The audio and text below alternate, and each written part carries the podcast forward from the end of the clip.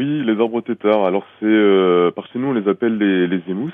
Euh, en fait, c'est des arbres qu'on taille tous les euh, tous les dix ans environ à l'époque pour euh, se confectionner du, du bois de chauffe ou pour aussi faire ponctuellement du fourrage animal. Est-ce que toutes les variétés d'ailleurs de d'arbres se, se prêtent à, à ce, ce genre d'exercice? Alors la plupart des feuillus, on va rencontrer essentiellement le châtaignier puis le chêne par chez nous, mais j'ai pu voir aussi euh, d'autres essences euh, euh, comme le hêtre qui s'adaptent assez bien à cette taille.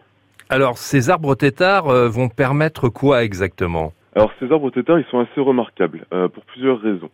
Euh, la première étant que euh, le fait de tailler assez régulièrement euh, les branches au niveau euh, de la tête, hein, ce qu'on appelle une tête, donc une trogne, va permettre la formation assez rapide de cavités qui vont être euh, utilisées bah, par différents champignons euh, lignicoles, par des insectes, euh, par tout ce qui peut être aussi chauve-souris, chouette. Et en même temps, à côté, comme je le disais juste avant, ça permet euh, à l'agriculteur qui taille ses arbres de se fournir en bois de chauffage. Donc on est sur une pratique euh, paysanne qui est au final extrêmement favorable à la biodiversité et euh, favorable au final à l'homme. Et est-ce que c'est favorable à l'arbre? Alors est-ce que c'est favorable à l'arbre? C'est vrai que c'est une bonne question parce que on nous fait souvent remarquer parce que c'est vrai que c'est une taille qui peut paraître sévère? Bon, les arbres vivent très longtemps donc on, c'est difficile de savoir si un arbre tétard qui a été taillé à un moment donné va durer plus longtemps que qu'un arbre qui n'a pas été taillé.